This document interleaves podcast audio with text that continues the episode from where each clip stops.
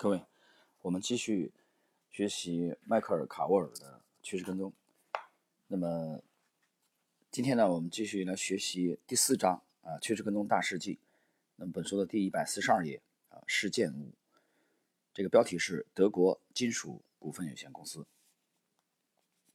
作为经营特殊化学品工厂设备和工艺设计业务的德国金属股份有限公司，现在有了新名字和新身份。在过去的一百一十九年时间里，这家德国公司曾是一家从事金属贸易、建筑的联合企业。它因纽约一家分支机构为德国金属精炼销售公司啊 （M7RM） 虚增利润而闻名。M7RM 的主要管理者进行了不计后果的能源交易。在一九九三年，急剧增加的保证金债务给这家公司带来了十五亿美元的损失，呃，约合当时的二十三亿德国马克。濒临破产时，这家公司被德意志银行挽救了。那么下一个这个标题的这个是内容是发生了什么事？在一九九三年的大部分时间里，德国金属股份有限公司 （MG） 在纽约商业交易所 （NYMEX） 做原油期货交易。据估计，MG 在那段时间里损失了十三亿到二十亿美二十一亿美元。由于交易是一场零和博弈，那些做空原油期货的人赚到了 MG 的损失，他们是胜利者，而且他们是趋势跟踪交易者。在一九九三年这一年里，原油期货从五月到十二月呈缓慢下行趋势，每笔交易中总有一方获利，一方亏损，买卖双方并不知道对方是谁。MG 的亏损是已知的，但谁获利呢？又是怎样获利的？MG 亏损之后，出现了各种各样的解释。金融界充斥着令人费解的研究报告。MBA 学员分析 MG 为何亏损，还有无数的文章声讨能源期货。其实，真正的解释很简单：MG 的计划很差劲，因而导致了巨额亏损。由于 MG 的失败，趋势跟踪交易者扮演了主要角色。他们的绩效数据很容易就能解释这件事情。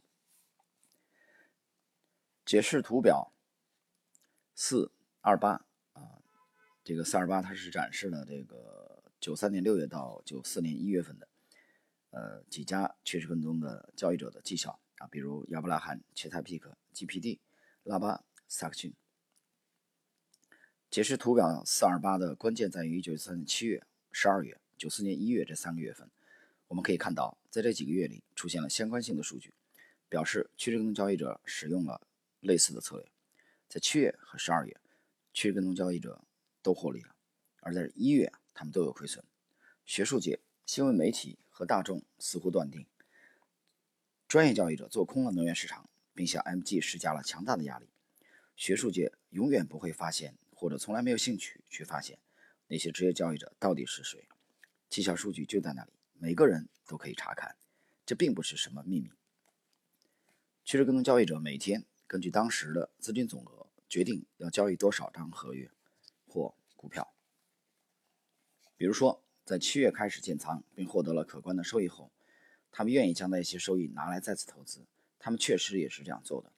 八月，尽管先前已有较好的收益，但他们还是冒着承受固定比例损失的风险，将那些收益全部拿出来再投资。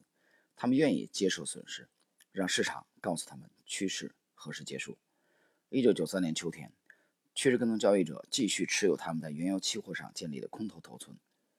MG 做多原油期货，拼命地试图维系生计。与此同时，趋势跟踪交易者则像狩猎者一样守候着猎物。但是，趋势跟踪交易者不是仅仅做空，他们做空是带有攻击性的。当市场不断下滑时，他们把获得的利润继续投资于原油期货空头头寸。作为这场零和博弈的亏损一方，MG 没有明显的策略，他们拒绝接受早期的损失。事实上，倘若他们在七月的价格下跌之后离场的话，整个 MG 事件就只是交易史上的一个角注了。然而，正好相反，MG 没有离开这场博弈，寄希望于趋势上升可以弥补亏损，但是没有迹象表明 MG 像他的对手一样具有钢铁般的纪律。趋势中的交易者在任何时候都不会。匆忙离场，价格告诉他们趋势是下行的，离场就违背了他们最基本的法则，让利润增长。原油在十一月末到十二月开始了最后的下跌，这一次 MG 的管理层清空了所有头寸，进一步刺激了十一月和十二月原油价格的下跌，最后一切大趋势都结束了。趋势跟踪交易者在一九九四年一月开始离场。如果你看看趋势跟踪交易者在一九九四年一月的绩效，啊，图表四二八，你不难发现，他们在实现了一九九三年的历史性收益之后，啊，这个收益是通过图表四二九来展现，当月。亏损了多少？呃，那么我们有必要简单介绍一下图四二九九三年这个趋势跟踪交易者的收益率。九三年全年的这个趋势跟踪交易者的收益收益率啊，有一个列表，呃，分别是亚伯拉罕交易公司收益率百分之三十四点二九啊，盈利；切萨佩克资本管理公司收益率啊，盈利百分之六十一点八二。万恩投资公司盈利二十四点四九，喇叭市场研究公司盈利百分之四十九点五五，邓恩资本管理公司 WMA 基金盈利百分之六十点二五，约翰亨利金融与金属项目基金盈利百分之四十六点八五，马克沃尔什基金盈利百分之七十四点九三，艾克哈德交易公司盈利百分之五十七点九五啊，全部是盈利。而且都是，呃，巨额的盈利。我们再来看下一节最后的思考。在过去的三十年里，并不缺乏大事件来论证趋势跟踪交易者是如何在竞争中击败对手的。但是，仍有怀疑者认为，趋势跟踪交易者还有尚未被揭示的致命弱点。下一节，一九八七年股市崩盘。怀疑者喜欢提出的一个问题是：一九八七年股市崩盘期间，趋势跟踪交易者表现如何？他们的语调。暴露了他们所认为的答案，或者说他们所希望的答案。正如数据所证实的那样，1987年秋天，趋势跟踪交易者创造了历史性的收益。啊，作者这里展示的是图表430和431。我们来看一下430。1987年10月到11月的股市崩盘。啊，首先看一下这个市场标准普尔五百指数，它的。这个下跌了百分之二十八，啊，十月到十一月，标普五百下跌了百分之二十八，但是约翰亨利创新投资项目啊，这个基金盈利百分之五十八点二，约翰亨利金属与金融与金属投资组合盈利百分之六十九点七，远远跑赢了标普。我们再来看。一九八七年趋势跟踪交易者的绩效啊，整年来计算，呃，切萨皮克资本管理公司盈利百分之三十八点七八，GPD 盈利百分之九十六点八零，拉巴盈利百分之七十八点二零，约翰亨利金融与金属盈利百分之两百五十一，啊，非常夸张啊，年度盈利百分之两百五十一，坎贝尔公司百分之六十四点三八，米尔本里奇菲尔德盈利。百分之三十二点六八，德恩资本管理公司 WMA 基金啊，百分之七十二点一五，马克沃尔什盈利百分之一百四十三，曼恩投资公司盈利百分之四十二点五四，全部都是盈利。就是美股大暴跌，但是趋势跟踪啊，交易者这个主要的啊这几家全都是盈利，而且盈利的幅度非常夸张。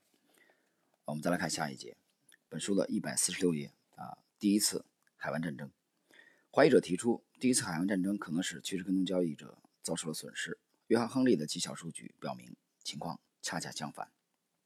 一九九零年市场下跌以及随后的恢复期间，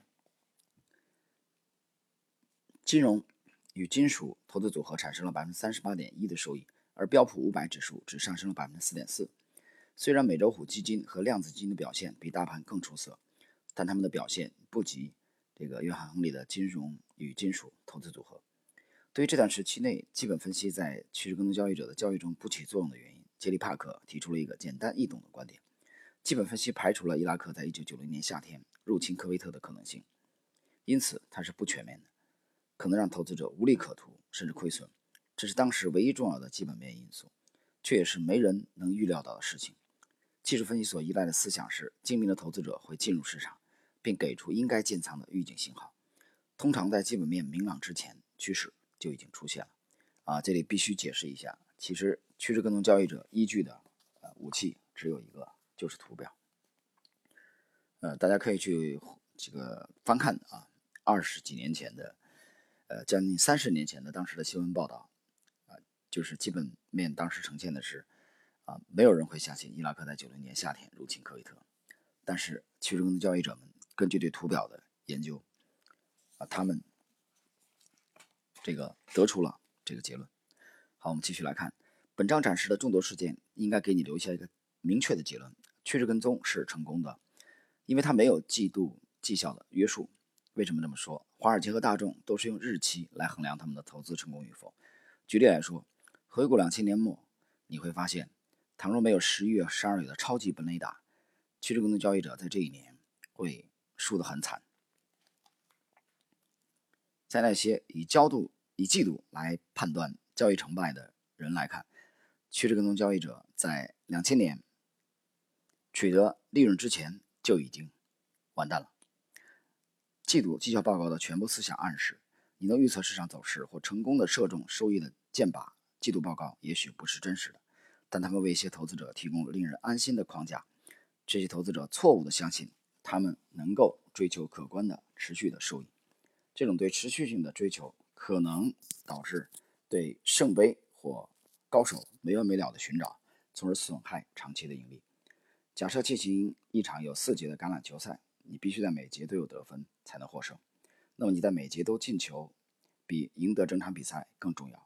比尔·邓恩说：“也许我在第一节进二十八个球，也许我在每一节都进球，但主要目的是要赢得比赛。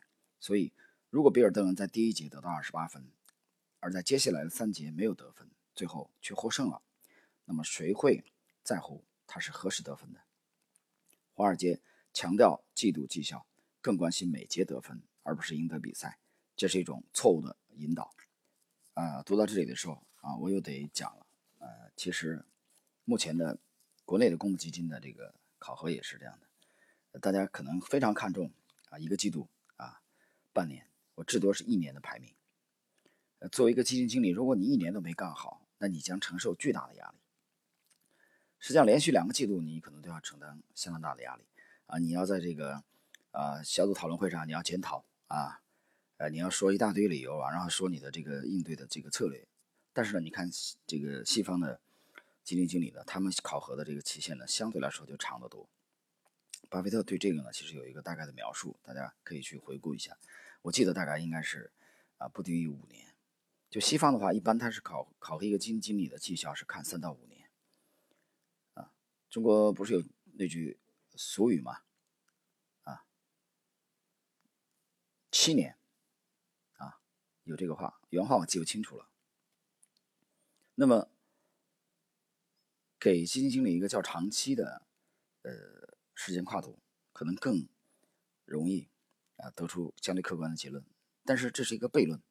那么，资金这个投资者，他有没有这样的耐心？投资者有没有这样的耐心？未必，对吧？因为人性都是逐利的，资本都是逐利的，啊，本性来说都想快速盈利，没有人几个人可以容忍啊你几年的大幅度的这种波动，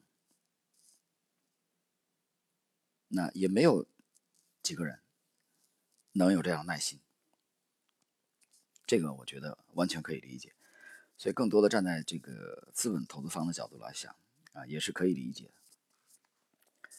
好，我们继续来看，另一种方法是成为本垒打冠军，不管什么时候都可能从市场获利。像比尔·登恩这样的绝对收益玩家，并没有收益目标，他们将自己的投资视为滚动收益。我们询问登恩资本管理公司，请教他们怎样看待华尔街流行的季度绩效衡量标准。我们想知道他们是如何教育客户重视捕捉大事件。他们的回答很明确：客户必须。以对依赖短期绩效数据所存在的潜在风险给予重视，才会懂得欣赏我们的交易方式。严肃的比赛需要直言不讳的语言。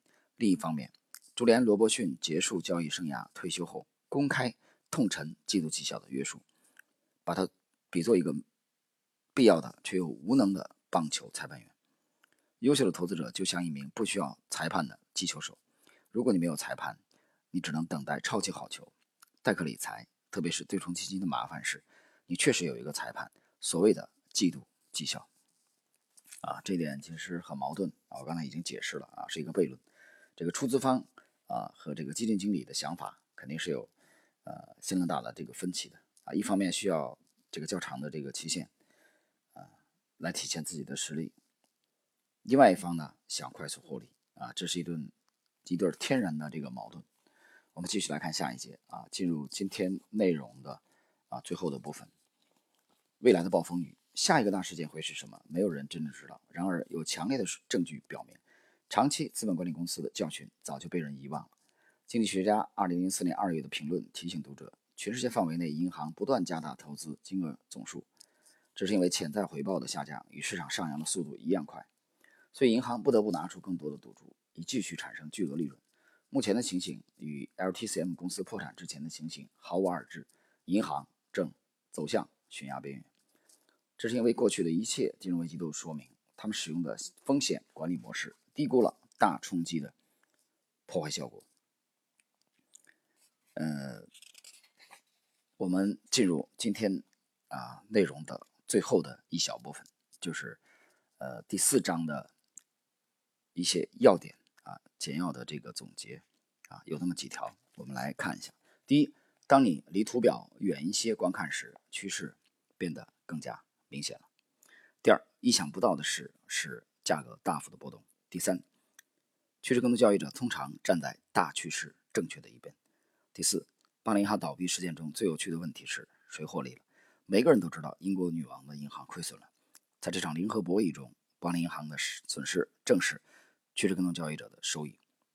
第五，人们过于强调趋势跟踪交易者的短期绩效，他们太注意一个月的绩效数据，却忘了看长期绩效。就像打球一样，整个赛季会出现几次连胜，趋势跟踪交易者获得了连胜。趋势跟踪的绩效数据确实会偏离平均值，但在长时间内会有许多显著的一致性。啊，这个第六，风险价值啊，VAR 模式是衡量波动性的，而非风险。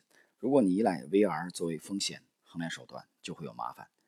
第七，斯特恩。投资控股公司的投资主管亨特·泰勒说：“我很想知道，统计学家们何时才能领会不太可能发生的损失发生的统计概率，恰恰最差的预测了他们发生的规律。我的意思是说，可以用百年一遇的洪水来标记最惨重的负面事件，对不对？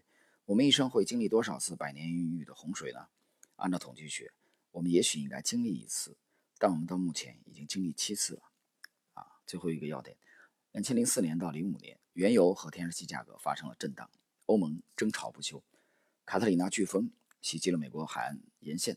你对突发事件做好了准备和保护措施吗？你是否有计划？各位，那么以上呢是《趋势跟踪》啊这部名著的第四章的所有内容。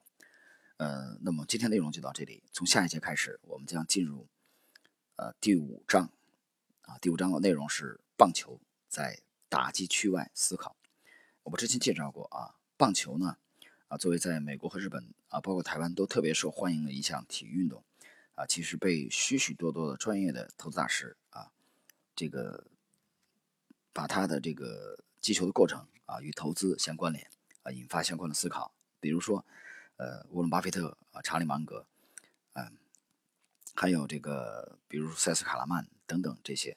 啊，这些人还有这个霍华德·马克思，所以棒球啊，这个包括你看，我们在这部名著当中再一次看到了第五章的题目用的是棒球在打击区外思考。好，我们下一节将介绍相关的内容。今天就到这里。